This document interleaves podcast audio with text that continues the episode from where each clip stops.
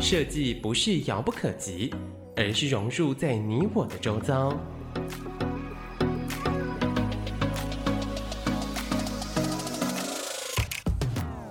设计台湾，带您认识当代最具代表性的设计。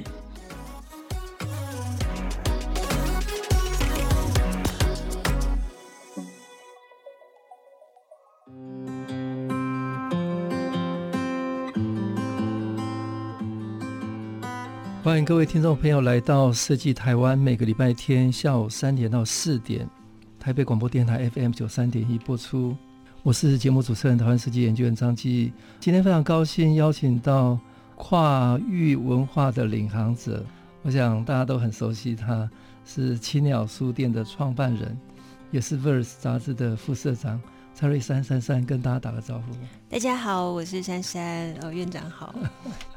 那我还是介绍一下珊珊哈，珊珊是青鸟书店的创办人，也是 Verse 杂志的副社长。那喜爱文字的书店老板，Verse 副社长，那曾经经历媒体转型时期的公广集团，担任节目编审气质。那二零一二年开始投身在台湾的独立书店哈厂房记录，那田野调查全台各地的微小深具意义的书店店主人。那珊珊也策划参与纪录片。呃，书店里的影像师的制作，那该片获得了二零一五年的关岛国际影奖，呃，纪录片短片的评审团大奖，并入围四十九届的金钟奖。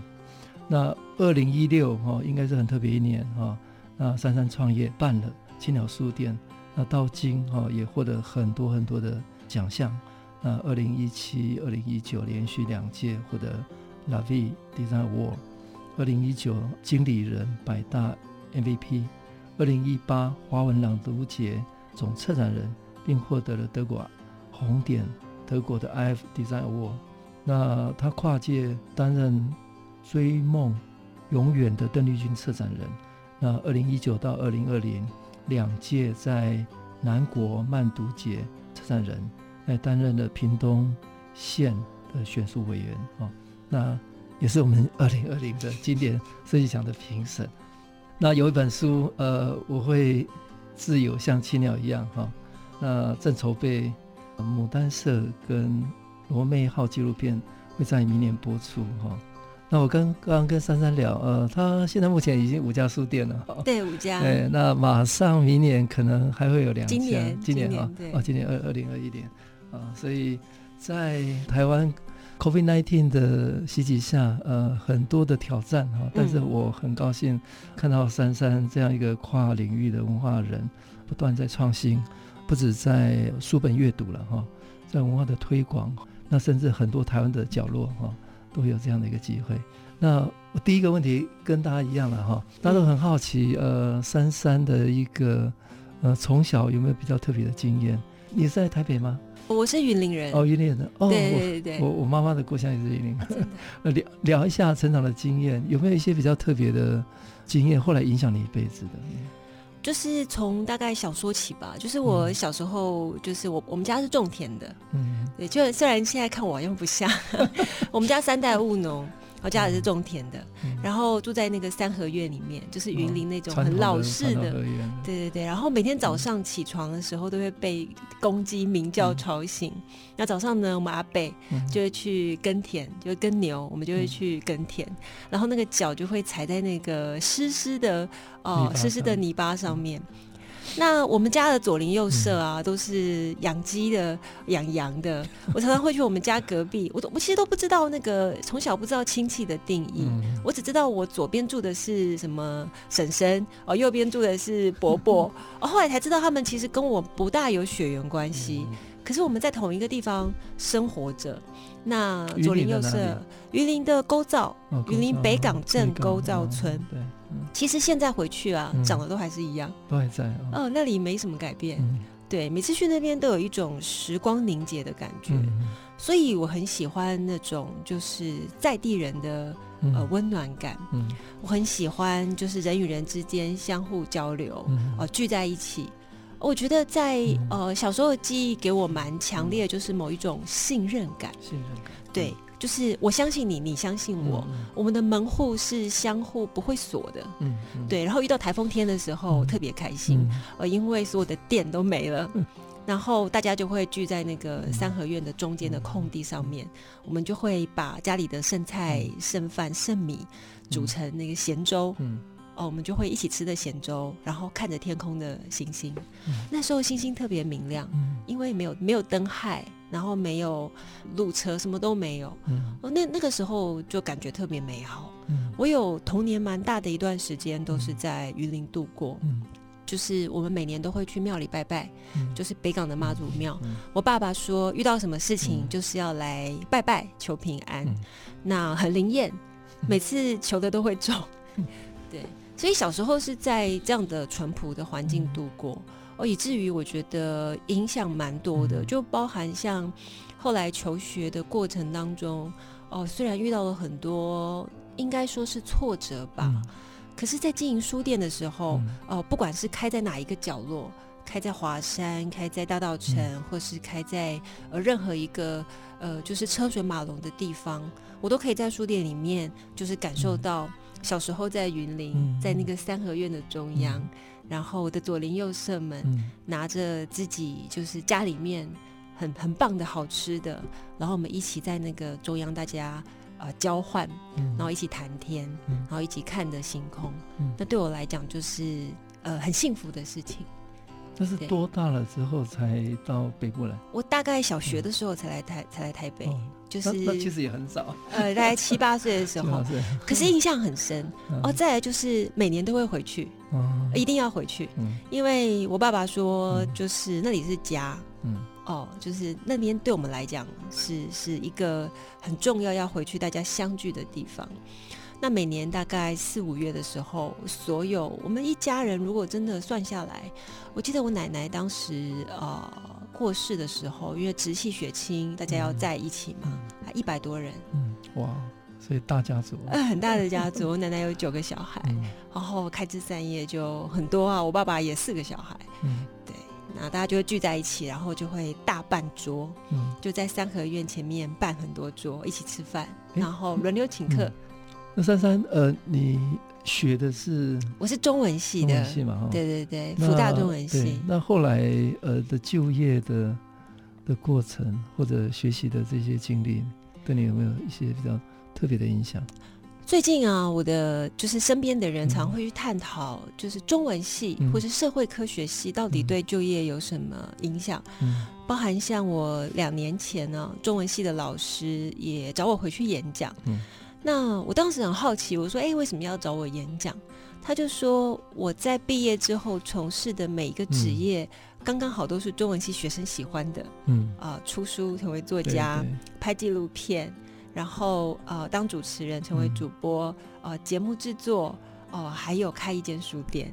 嗯，对，他说还有呃，这每一项都是，如果现在问中文系的学生，你们长大要做什么？嗯、很少人会说我想从商，嗯、或是我想做其他，没有，就刚好都是这几个行业。嗯、我要成为编辑，嗯、呃，我要企划，啊、呃，刚好都是都蛮刚好的。那。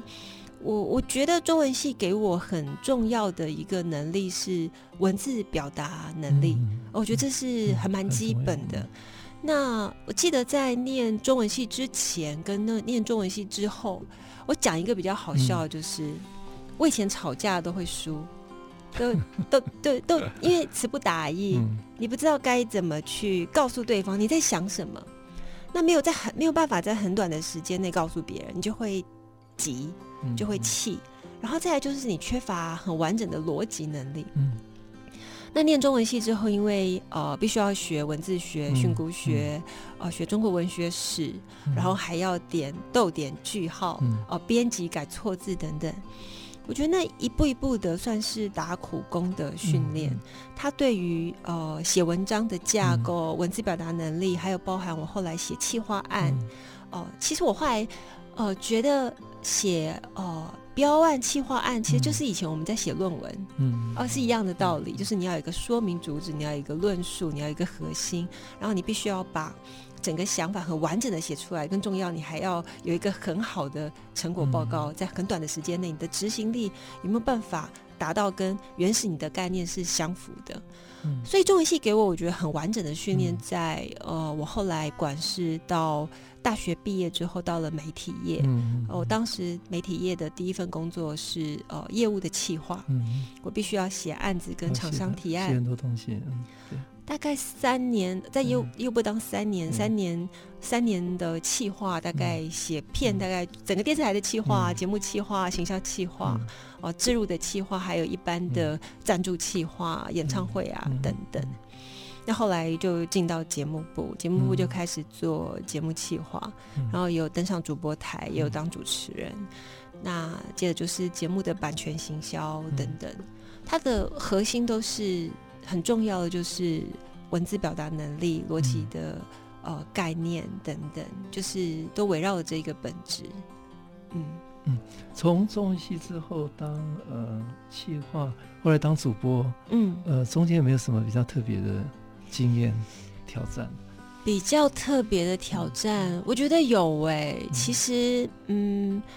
我觉得在人才当中要想办法找到机会是很难的，嗯，就是要找到自己的优势。嗯、像我记得我在从业务部要转到节目部的时候，我、嗯、坦白说那是非常难的，因为、嗯、呃业务部跟节目部那是两个领域。嗯、那节目部他们有一个自己的体系，嗯、也就是说你要成为一个节目的气质编审，你必须要从呃定便当开始，就是节目助理。嗯节目助理开始学基本功，然后开始学现场的节目制作，然后灯光、舞台、背景等等的设定，然后再来想节目流程。嗯，就你必须要先做好很多呃基本的工作，要打底，嗯、你才能有办法去真的做到那个节目企划的位置。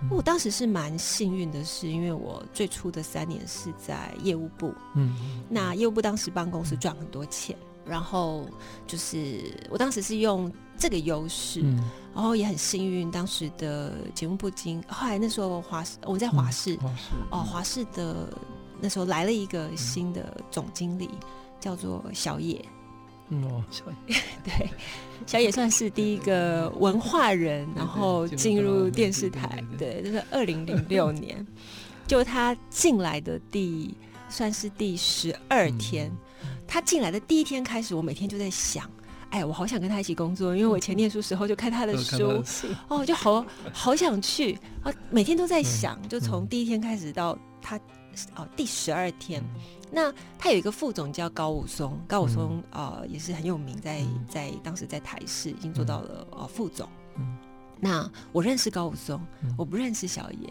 但我看过小野的书，我当时就写了一封信给高武松跟小野。哦，意思就是说，我觉得呃，业务之于业务部，嗯、就像企划之于节目部。嗯，那我已经是业务部最会赚钱的企划，我就告诉他，我一年帮公司赚了多少钱。嗯、我相信你，如果把我放到节目部，嗯、我也可以拓展节目部更多业务。啊、嗯呃，我希望你可以给我这个机会。嗯、第十二天，嗯、然后在那一天的，我记得是中午的时间，呃，十二点多的时候。嗯他就回了我一封简讯，说你在今天下午五点五十五分到总经理室来。五点五十五，我跟你聊聊，我跟你聊五分钟啊，五分钟完聊完你就可以下班了。然后就是那五分钟，我觉得改变了我的一生。后来就进节目部了。好，谢谢青鸟书店的创办人，呃，不是杂志的副社长蔡瑞珊珊珊跟大家聊，他从小在云林长大，我相信哦，是一个他。从小很重要的一个因缘，也有机会学中文。那后来到电视做企划跟主播，接受不同的挑战，一路走到现在的文化领域。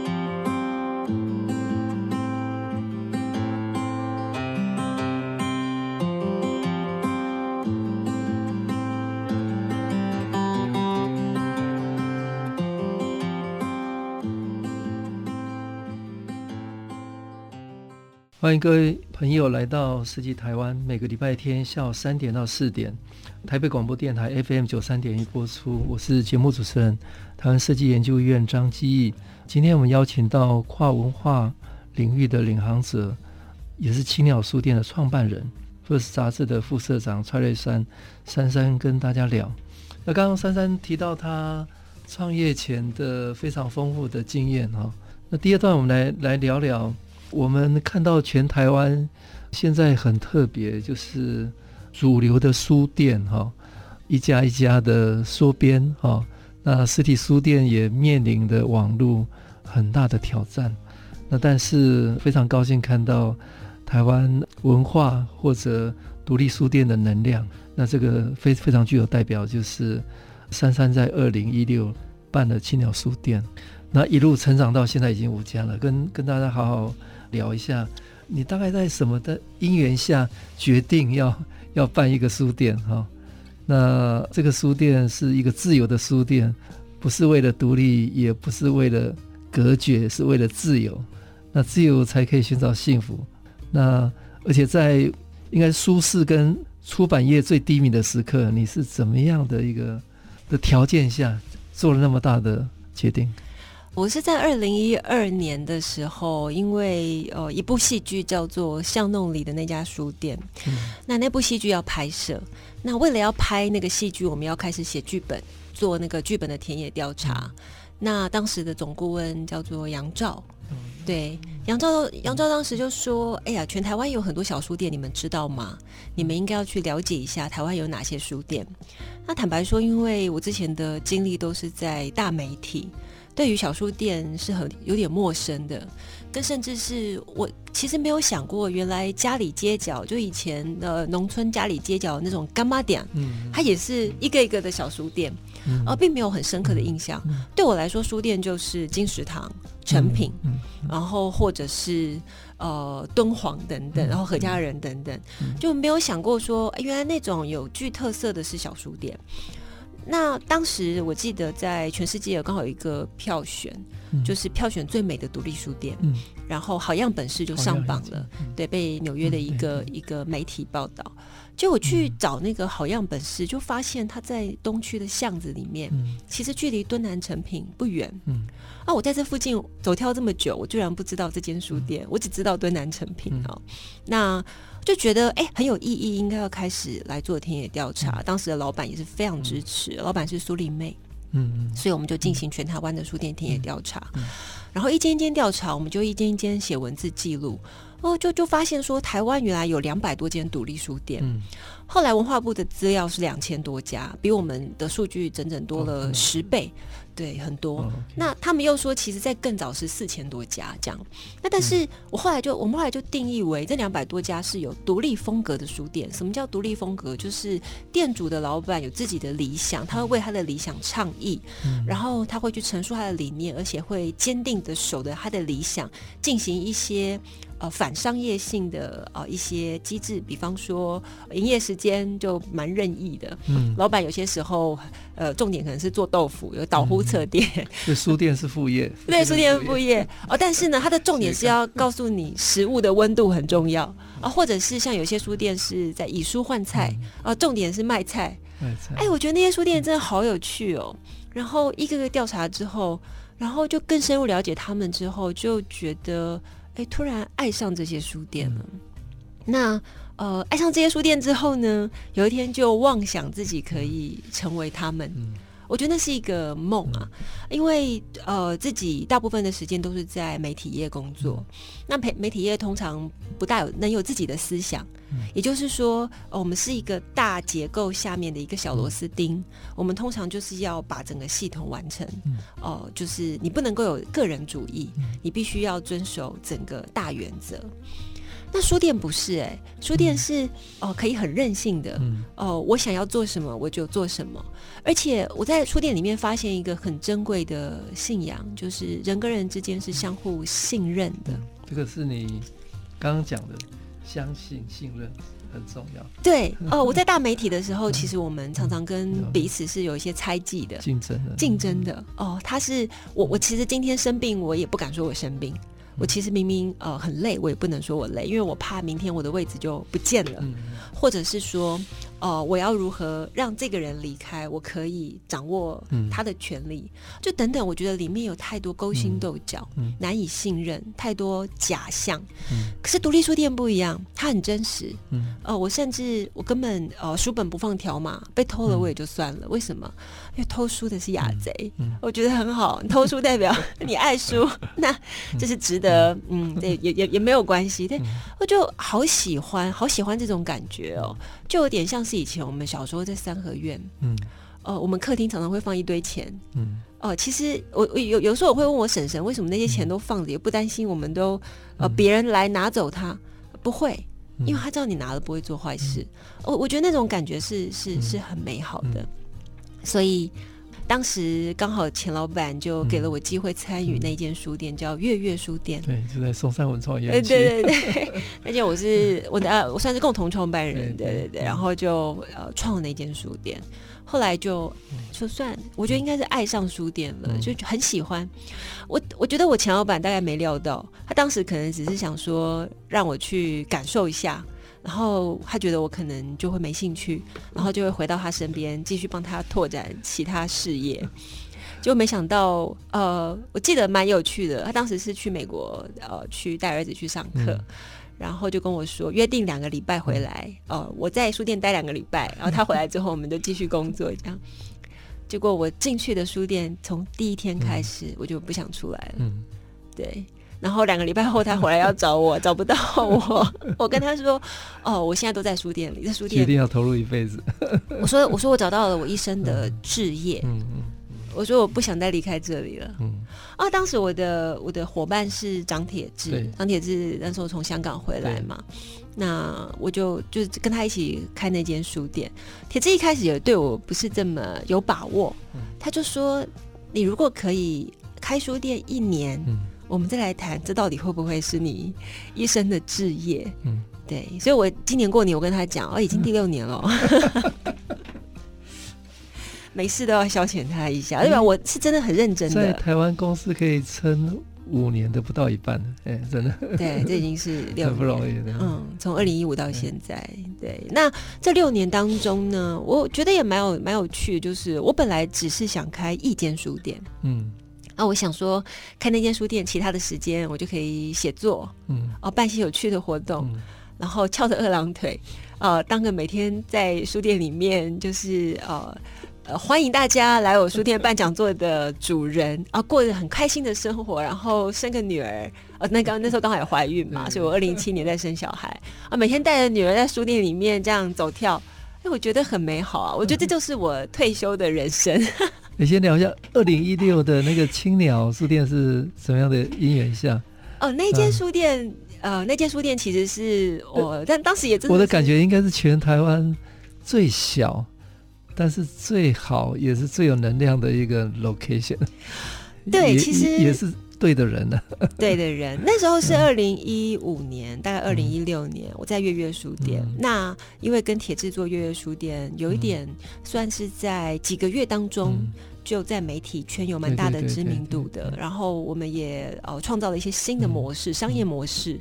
坦白说，我们是用主流的资源在做独立书店，嗯、所以很多的资源倒得很快，嗯、然后我们很快就、嗯、很快就转亏为盈。嗯。那华山呢？哦、呃，当时就是华华山董事长是王荣文嘛。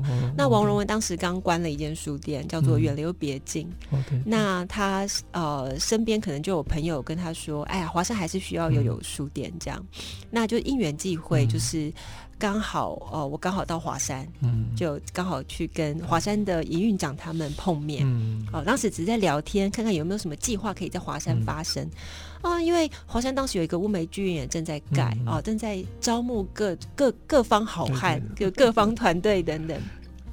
啊，我记得那天下王董说那个是一个呃创意江湖，呃，对，创意江湖，对，他还一直很鼓励人才到华山，创造各种可能，然后他就在旁边，他他是一个会给很多机会的人，对。对然后我记得我当时就是在整个华山园区逛啊逛，他们就带着我走啊，哎呀，这是接下来要开的乌梅啊，这个是什么什么，就看到了很多新的可能在华山。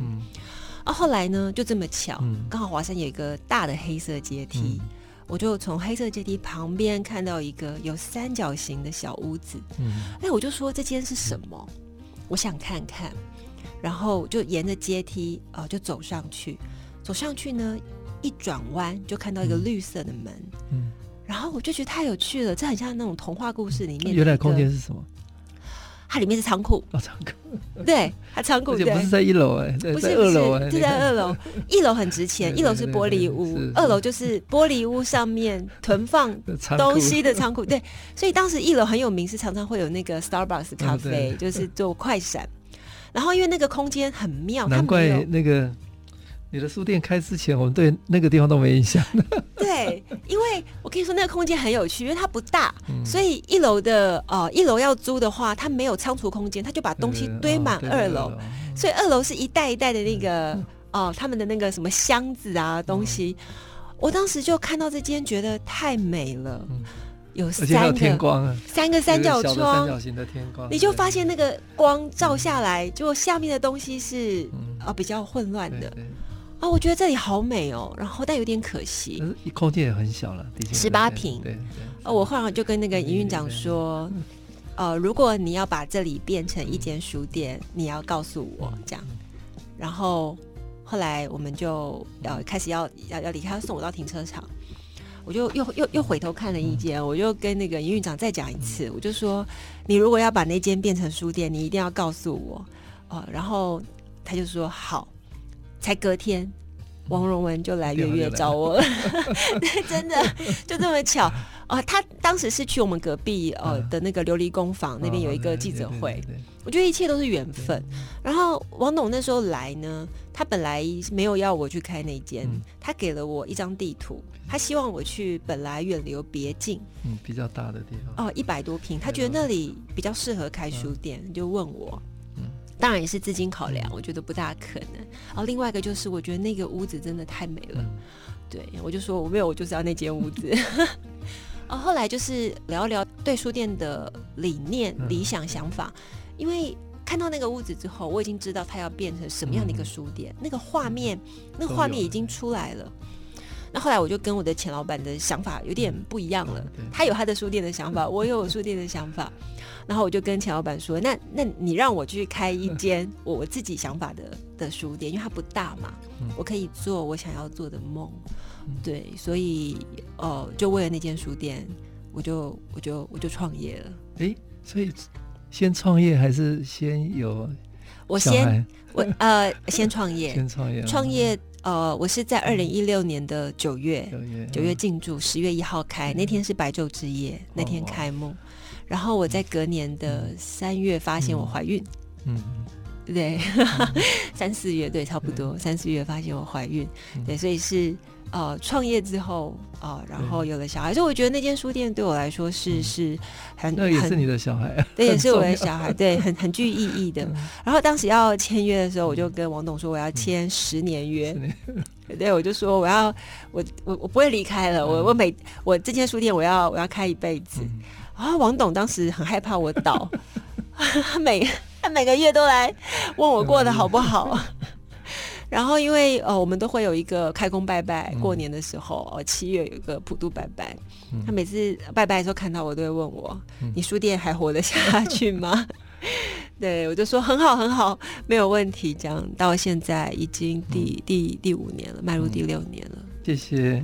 跨域文化的领航者，呃，蔡瑞珊珊珊跟大家聊，他在很特别的状况下，呃，决定要办了独立的书店哦，因为书店是一个相信的场合哦。从呃之前在松烟的月月书店，到他独立创办的华山的金鸟书店，隐隐之间。都是安排好的，对对，我觉得是，而且后来发现那个空间是邱文吉建筑师呃设计的，一切都是缘分，一切都是缘分。然后有时候邱建筑有一次邱建筑师就刚好走进来，哦，就刚好那天我在，我就拍了一张照片，然后文杰大哥就说：“只有你知道怎么用这个空间，十六平的空间创造了奇迹。”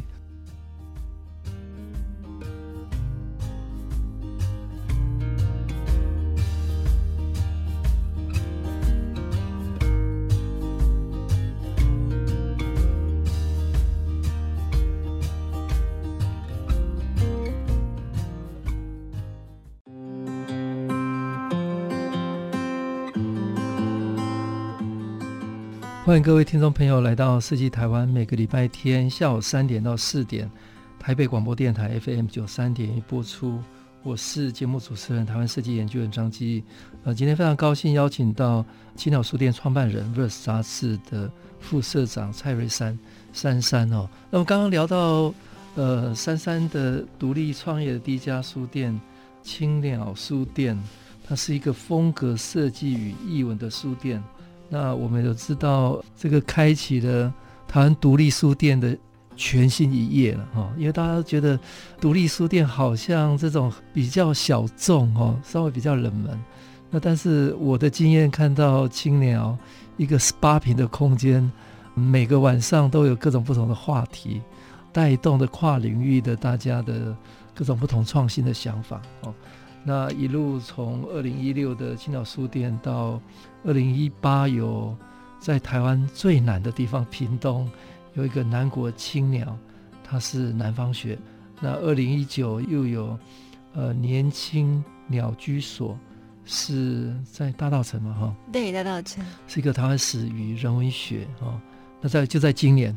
这个是全球呃最困难的一年啊、哦，那但是呃珊珊非常勇敢的又办了两家，呃一个是在四十南村的南村青鸟哈、哦，它是一个剧场与表演艺术，还有在全台湾贵的 豪宅，面对大安公园的第一排有一个深大青鸟，是一个自然生态与城市。那珊珊跟我们跟我们聊一下，一路从二零一六。一直到今年，好，其实二零一六开了华山青鸟之后，我把它视为一个原型，嗯，就是书店的基地，嗯、呃，在这里面，我们记得我们第一年就办了一百多场的活动。哦，对，那就发现他的那个创意的能量其实是非常蓬勃的。那十八平的小书店，一年一百多场活动，对，一百多场，应该是全国呃 CP 值最高的。对，每天都在办活动，每天都很吵，然后而且常常会有遇到就是人数爆场，我们要转移场地。对，因为常常就是报名就就就他就爆掉了。哎，十八坪，我们最高容纳到一百多人，嗯、你难以想象里面挤 一百多人的样子，对，好像演演唱会的摇滚区的，对。然后冬天很好，夏天就很热，嗯、呃，然后所以我们就要开始另觅场所，嗯、所以在华山的各个地方啊，像是一些古迹啊、乌梅、嗯、啊，我们都办过讲座。嗯、可是内心也当然知道说，这个气化能量其实是在的，那我们应该要在、嗯、呃寻觅其他的地点。嗯、那后来我、呃、在二零一七年的时候。嗯呃，我就到了屏东市，嗯，然后就看到了孙立人将军行馆，是什么样的缘分下？哦，当时是有一个好朋友叫戴志阳，戴志阳其实是呃常常来书店里面的一个新创业家，对，他发明了那个台大 PPT 的那个水球，很很优秀。他当时就说他是屏东人，然后要带我去屏东走走，我就说好。然后我就去屏东走走，就没想到我被他设局。嗯、他他一连带了我去看很多个地方，嗯、就说：“哎、欸，我觉得你可以来屏东开书店。”我就说：“屏东太远了吧？”嗯、可是呢，当我走到孙立人将军行馆的那一栋白色的屋子前面，我看到前面的有有有有一棵百年樟树。嗯我就爱上那里了，我就开始有画面了。嗯，就这，我觉得这是一个蛮特别的，就是当我看到一个场所，我的脑海中有画面的时候，嗯、我就想要把它实现出来。嗯、那个画面真的是出现，就是、嗯、呃，里面的书架的样子，要放什么书，然后柜台在哪里，嗯、就是就像对，很很奇怪，就是瞬间就出现了。对，然后后来，嗯、其实是心里很想开，嗯、可是知道很难开。哦，所以其实延宕到二零一八年年底才开，嗯、对。不过设计图是就是很早就想好，包含呃书，当然书店的很多定位是我的好伙伴张铁志一起、嗯、一起帮我构思的，嗯、因为我其实，在论述的基础上面非常仰赖他。嗯、那我在营运上面是我有画面，我知道怎么把它做出来，这样。嗯、后来我们就开了第一间。那我觉得它的时间刚好就是在十二零一八年的十二月二十八号。嗯哦，在大概前几天吧，刚过满两周年，其实内心蛮激动的，因为我当时在开就觉得不知道可以开多久。嗯，我甚至有看完以后就有台湾灯会，后面有台湾设计展。对，真的，哇，一连串的屏东改变的最高潮的年代时间点。对，刚刚好是起点。当然，铁志是说他早就知道了，但是 我我其实是不知情的。我我只是对于那个空间就是充满想象啊。就后来就是真的是很好，有设计展，有灯会，然后呃，屏东现在又变成文化密度最高的城市，在这两年之内，我觉得南国青鸟在里面很幸运，我们在一开始就参与了这整个过程。所以在每一个事件发生的时候，参与历史的改变。对，在每一个事件发生的时候，我们就放一批书进去，哦，一直不断的放新的书进去。我觉得那感觉很美好，就是我觉得书店是是一座城市去理解它的一个很重要的一个开启开始。啊，后来我们也在那那里，我觉得变成是社区居民很重要的一个关键的角色。像这几天放假，我同事不敢休假，我同事就说他觉得南国青鸟在屏东已经不只是一间书店了，它是一个朝圣的地方。对，甚至是如果呃，我今天休息了，他们真的太累，我让他们休息的时候，我的脸书就会呃充满了，就是他们特别前往，然后看到书店没开，没开然后就会跑来我脸书跟我说：“珊珊，你觉得你这样对吗？你觉得你有责任感吗？我们这么信任你，你知道我讲的这个信任，我就真的是我们信任你会开，我们信任你的灯是亮着，就没想到。”对，所以我后来也会用温情攻势跟我同事说，所以你们要坚守岗位。那南国青鸟在去年一年吧就已经举办了，也是一百多场。哇，我觉得难以想象在屏东，在屏东哦，而且也很感谢很多台北的朋友，他们真的都专程前往，就为了那一个钟头的讲座，他们会花了一整天的时间，我觉得真的很很感谢。那那个是我的第二间书店，后来呃陆续在呃。我觉得那一年蛮妙。二零一八年十二月二十八号开了第一间之后，我二零一九年就开了四间，嗯，其中是二零一九年的、嗯、呃二月份，先是跟文心建设合作了一个文心艺所青鸟，对，那协助他开了大概半年左右，后来就交给文心艺术基金会，嗯、对，那间书店开完之后，再来就是一个蛮经典的。案例就是五月份的和平青鸟，一间会消失的书店。那这两间对我来说都是策划书店、企划书店。它是一个企划案哦，它不是一个永久营运的书店，可是它展现了很多企划实现的可能性。那和平青鸟一共开了，本来是一百八十天，后来开了两百六十八天。我们在两百六十八天里面，呃，总共卖了一万多本书，二十万人次到访，嗯、然后举办了六十场讲座。嗯，对，后来还得到了二零二零的德国的 IF 的大奖，嗯、就是以建筑类的。哦、呃，我觉得这个案子。我后来就一直觉得，如果台湾有更多这样的案子多好，因为书店会存在每个人的心里面，而且那些书卖出去，我觉得很棒。哦，再来就是里面有六十场经典的讲座，当然里面有几场，其实现在想起来都会呃回味无穷的，就是曾经发生过在里面的很多很多事件。哦，所以我我后来都觉得书店的形式不在，可是人文的精神是是跟记忆是在心里面的。不过也就是因为开了和平青鸟之后，因为我知道那间书店会消失，所以我想把那个文化的感觉更聚集，所以我在那一年的九月就在大道城开了青鸟居所，非常短的时间内，因为五月二十五号开和平青鸟。我在六月就开始在找地方了，嗯，呃，七月就签约了，嗯、就签了大道城，嗯、大道城的青鸟居所。哦，那这这个空间大概是它是一个台湾的三大严馆，嗯、因为早期盐是特许行业，嗯、有孤家严馆。高进严馆跟蒙甲严馆，它是那个高进严馆，嗯、是国民政府来台湾之后，呃，开放的一个新的特许。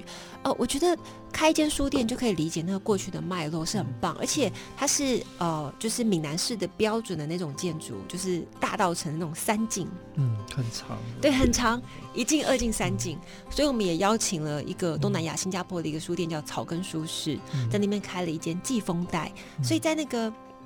八十几平的空间里面，就会变成从呃台湾的台湾史一路上呃讲到了南方史、嗯、南方学，然后还有新加坡很多马来西亚的一些马华文学，很多书都在都在那个地方呈现，所以它大概有六七千本书。哦，那个书店，那书店很棒。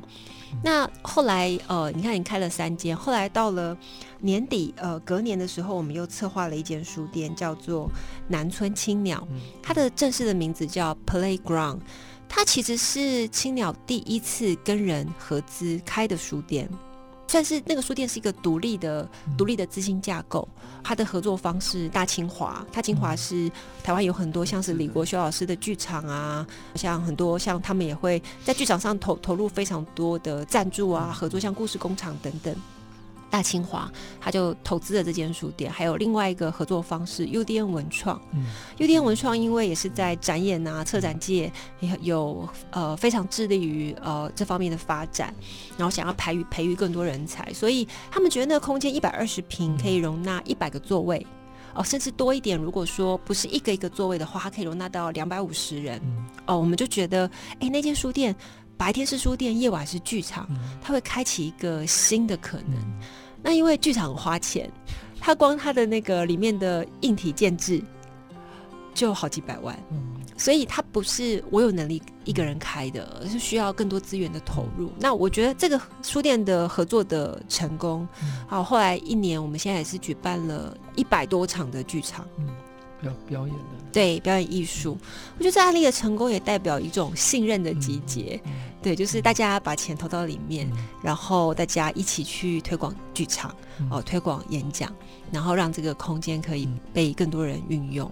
然后再来就是今年九月份的另外一间三大青鸟，嗯、那这间是跟秦美蒲真文化艺术基金会合作，它本来前身是真书轩，它是一个开了八年的书店。嗯、那哦，他的主理人是何成玉，嗯、何成玉很有趣，他就是有一次在我们要谈情美学的合作的时候，他突然就跟我说：“哎，珊珊，我们一起来营运郑书轩好不好？”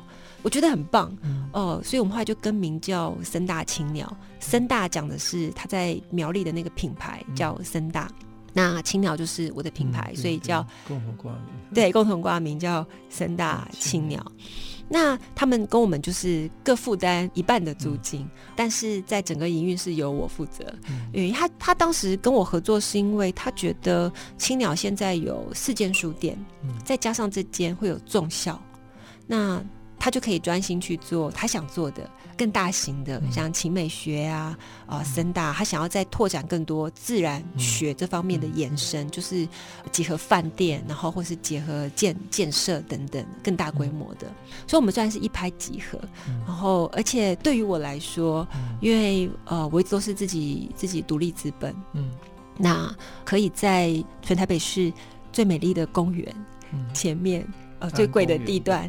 然后还有一间最贵的豪宅，对，最贵的豪宅，然后又 最便捷的交通，对对，他就在捷运站楼上，大安森林公园的六号出口。嗯、然后开了接了之后呢，也是一样，每天办，就是一直在办讲座，嗯、对，里面可以容纳一百多人。嗯、有时候我觉得蛮有趣的，就是你看这里九十几坪，也是一百多人，华山青鸟十八坪，十八平也是也是一百多人。但是不同样的，不同。样的一百多人，华山青鸟的一百多人真的是摇滚区，就一群年轻人会 挤在一起。哦。但是呃，三大青鸟不一样，它是比较舒服的哦，所以他的讲座可以优雅的，所以我们就会邀请像是胡琴坊啊、啊高一峰啊，或者是北大的校长啊陈凯煌校长等等，他们都在里面演讲，他们都觉得很舒服。哦，所以蛮好的。就各个书店啊，它容纳不同样风格的不的可能性。所以去年青鸟全部加起来也是两百多场，因为疫情上半年，所以我们两百多场。如果没有疫情，我觉得应该四百多场。还有一天超过两场的，对。对，有一天，有一天超过三场。三场。对，早餐会下午跟晚上。三餐。对，三餐。好，也是。呃，谢谢青鸟书店创办人呃珊珊跟我们聊二零一六华山青鸟书店，二零一八南国青鸟，二零一九青鸟居所。二零二零的南村青鸟跟盛大青鸟，那中间还有文心艺所跟和平青鸟啊，对，呃，不同的场域，不同的可能性。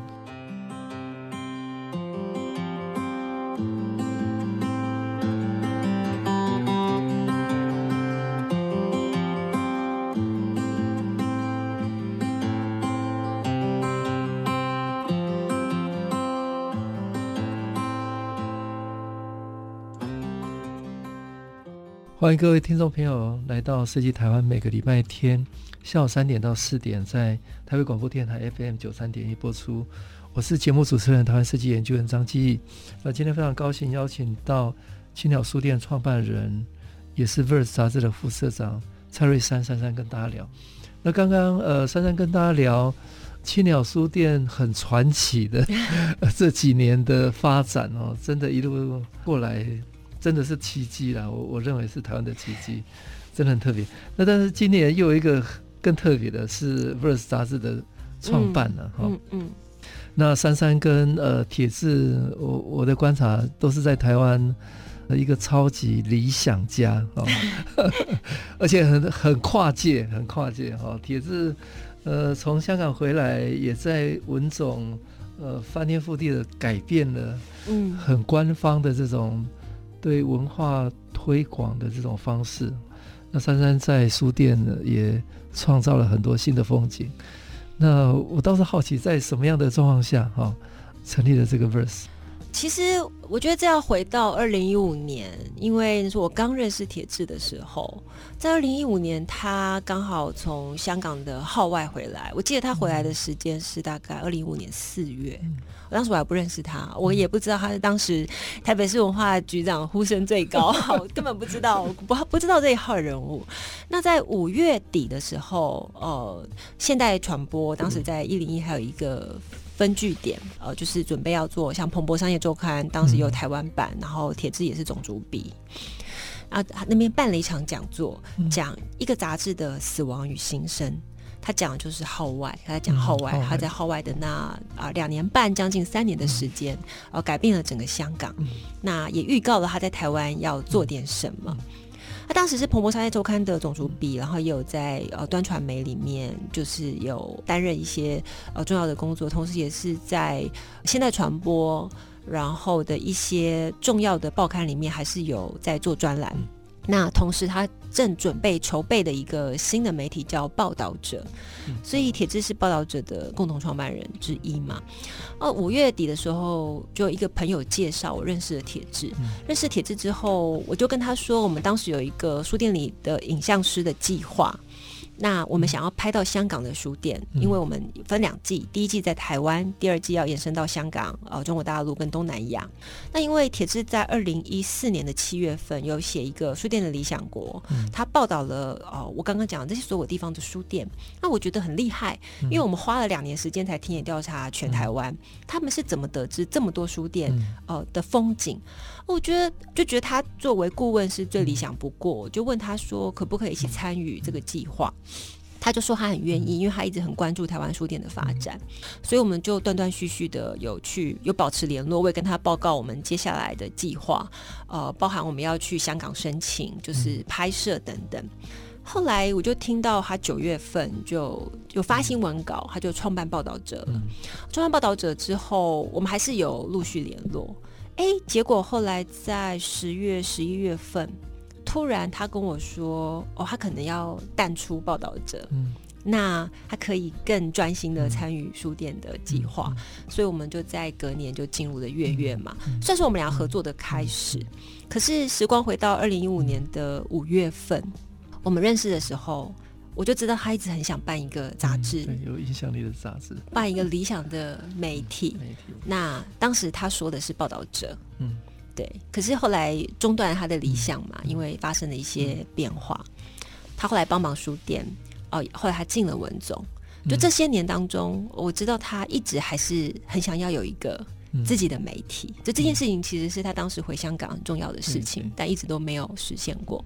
那我也因为他的关系，就是创办了青鸟书店，他给我很大的支持，因为我对文化领域是非常陌生的，包含文化的人脉、作家，我是其实呃是很坦白的说，是并没有那么熟悉。对，我的我的人脉都是在媒体圈。对，我认识的也是小野跟杨照而已，因为我没有认识这么多人，这样。啊，他给了我非常多的资源人脉，所以在大概二零二零年的年末的时候，他跟我说他准备好了，嗯、啊不二哦二零一九年年末，对，他说他准备好了，嗯、他说珊珊我准备好了，我要来办杂志，嗯、那你愿意支持我吗？我说我当然愿意啊，因为我知道这是你的梦想，那你也支持我完成一个别人不看好的梦想。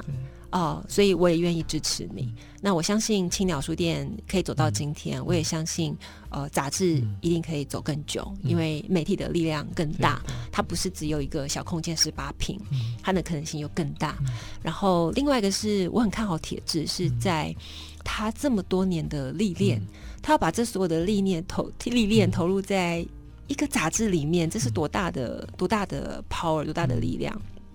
嗯、但是也很坦白说，在哦、呃，我是我算第一个支持的。那我支持之后，后来我们就陆续找了很多朋友。嗯，你就你可以感受到很蛮强烈的反差。有一些人就很支持，有一些人就会觉得现在还有谁要办杂志等等。我就蛮蛮有意思。但其实我没有很害怕，是因为我从开第一间书店开始，身边就是大家不看好嘛。连我爸爸都哦不断的跟我说，书店都快倒闭了，夕阳产业你为什么还要开书店？这样，所以我一直都没有很忧虑，这样，所以我们就从，但我比较忧虑的是疫情，嗯，对，因为我觉得疫情要不要延后？嗯，我们是在二零一二零年二零二零年四月一号正式开始工作上班，然后开始找团队。那疫情那个时候是最严峻的哦，很多的店都不能都禁止进入，包含青鸟的营业额掉到一两成、三成，就很少，很很辛苦。我那时候还回家借钱，我我以为我要银行借钱，就银行借钱要等啊。后来我就跟我爸爸借钱，哦，借到我爸爸很很担心，我说会不会活不下去？我说不会不会，我只是资金周转的问题这样。所以对我来说是最严峻，对他来说也是最严峻。所以我有问他说：“你杂志要不要延后？”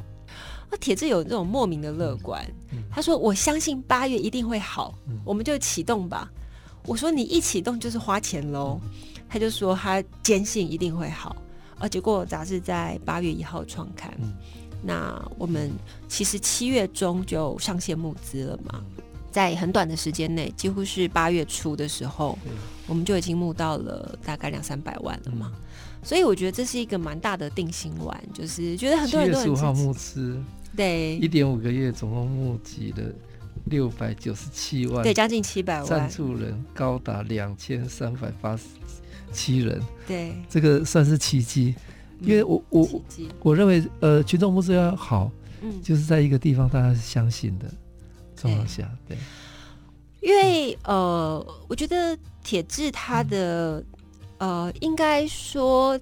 你看到铁志这么努力在做一件事情，嗯、我觉得那天很有趣哦，因为我们之前有去请益詹先生，嗯、詹先生当时有詹宏志詹先生，詹、嗯、先生是哦几乎台湾各个媒体的的投。资人支持人，包含是老板嘛。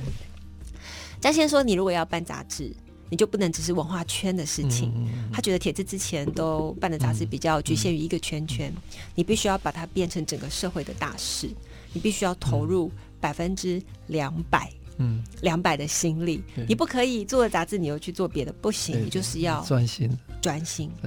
那后来在十二月的时候，我们又就我们又聚餐，然后当时詹先生就给铁志蛮蛮、嗯、高的佩服，就跟铁志说，嗯、如果你对一件事情投入了百分之两百，嗯，这件事情不可能失败的，嗯，哦，我很看好，就是觉得这样的成功是可想而知的。嗯对，而且还会继续成功。嗯、哦，那你会觉得铁志真的很用心，嗯、他在做超过一本杂志的事情。对对，对，所以呃，从杂志之外又延伸了，像我们才刚办完 Winter Festival，、嗯、接下来要办 Spring Festival。嗯，Winter 是在宜兰办的嘛？哦，七十个房间，两百多个人、嗯、聚集宜兰，然后就是两天一夜。那而且那一那一整个礼拜，全台湾都在下雨，嗯、包含我们看礁溪的天气，嗯、你看手机上面的显示气象预报，全部都说下雨，嗯、但是我们那两天奇迹似的，嗯、我们那个地方就是没有雨。嗯我们就连隔天去爬山也没有雨，所以我们就一直觉得，呃，其实老天爷都在帮我们。这样想会不会觉得好像很、很真的很理想？可可是真的，你会你会很相信说，很执着做一件事情，其实是是很好的。哦，像这几天我看到编辑们都还在工作，大家在放假，他们在写稿，很很非常非常的拼，就希望可以在呃过年前拼出就是第四期，呃全新改版的内容，然后。其实每个月都举办大大小小也大概十多场的活动，嗯、其实是很可观的。所以青鸟加上 Verse 一年三百多场吧，嗯、应该应该 应该差不多。是一个小文化部。可是 Verse 的人其实真的是出乎意料之外的少、嗯、哦，才十二十三人而已。然后又做杂志，又办活动，嗯、然后我们又找资金，然后就又是一个业务部。我自己也是业务员啊，到处去到处去找广告预算，找钱。我现在没遇到一个朋友，铁子就会跟我说、欸：“你去问他要不要上广告。”我说：“哦，好。”所以，然后我们就到也也是一样，很努力在找各种可能性。嗯、那才半年吧，其实收入已经已经已经大过我们支出了，很不容易。对，你跟我们聊聊一聊呃，对未来的期许哈。Verse 跟青鸟书店都是一个跨很多文化向度的载体。那它已经超过实体空间的可能性了。嗯，呃，在你跟铁子的这个计划里面，Verse 或者你的青鸟书店，未来未来有没有计划要走到走到哪里？我以两个为案例，嗯、一个是日本的鸟屋书店，嗯、另外一个是韩国的 B Magazine。嗯。鸟屋书店是一个以书店为形体，嗯、但事实上它是一间企划公司。嗯、它在台湾跟各个建设公司的合作都是授权模式。那我当时跟文心呃建设合作，就是比较鸟屋的模式，在台湾开启授权的案例。嗯、所以每一间书店后来都是分成两部分，一部分就是我自己自营，就像是鸟屋书店；一部分就像是 Tsutaya，就是跟各个建设公司产生授权的模式的合作。嗯哦，所以也顺利开展了几间书店。那它是一个以书店为名，背后是企划。嗯、那我们来看韩国的 B Magazine，韩国的 B Magazine 它也是有，它是一个以 Magazine 为为为对外，但它实际有一间很漂亮的实体书店，里面展现各式企划。它是一整栋的，大概有五六层楼。那它附近一整区是一个建设公司包下的一整块地方，而且类似我们现在的华山文创园区，中间树立了一间很高的书店，很美。嗯。那呃，外面就是建设的开发案，呃，租给各个变变成一个商场文化艺术中心，里面有艺廊，呃，各式各样，一个很大的区域。可是它不像华山文创园区，它是一个国家的，它不是，它是一个私人的，变成一个很大的地方。所以我就一直在想，我觉得啊，呃，Verse 跟青鸟其实他在做就是台湾的文化，文化的可能性。那这个可能性呢，呃，展现的气化力、阅读面的青鸟是一个可以开枝散叶，在全台湾。各个地方开立书店，呃，目标当然是希望可以更多家。我也在想，有没有可能每个县市都有一间青鸟，嗯、就是书店实体书店的一个展现。嗯、那以气化本身的展现，就是、嗯、呃，Verse，Verse、嗯、在耕耘的也是台湾文化，各个以台湾为核心的呃内容。所以，我们每一期的封面都是台湾的主题，嗯、然后台湾的人物，嗯、台湾值得走向世界的名片有哪些？那杂志。随着通路卖到全世界各地，嗯、它就是一张新的可以走向世界各地的一个最具代表性的、嗯、呃文化文化媒体。所以它只是不同形式，嗯、可是它在做的陈述的信念都是一致。可是我觉得杂志又更为多样性，它可以更结合商业。嗯，但书店不行，书店有它的 责任。嗯、对对对，所以我觉得它里面又有有同有异。那我跟铁子一直希望有一天、嗯、这两间可以成为一间公司。嗯，对，这是终极目标。好，谢谢《Verse》杂志的副社长，也是青鸟书店创办人蔡瑞三三三，今天跟大家很精彩的分享。不管是青鸟或者《Verse》，都应该是台湾未来文化多元的可能性，也是代表台湾的文化力的非常重要的一个向度。那今天跟我们精彩分享的跨域文化的各个面向。谢谢珊珊，谢谢院长，谢谢大家。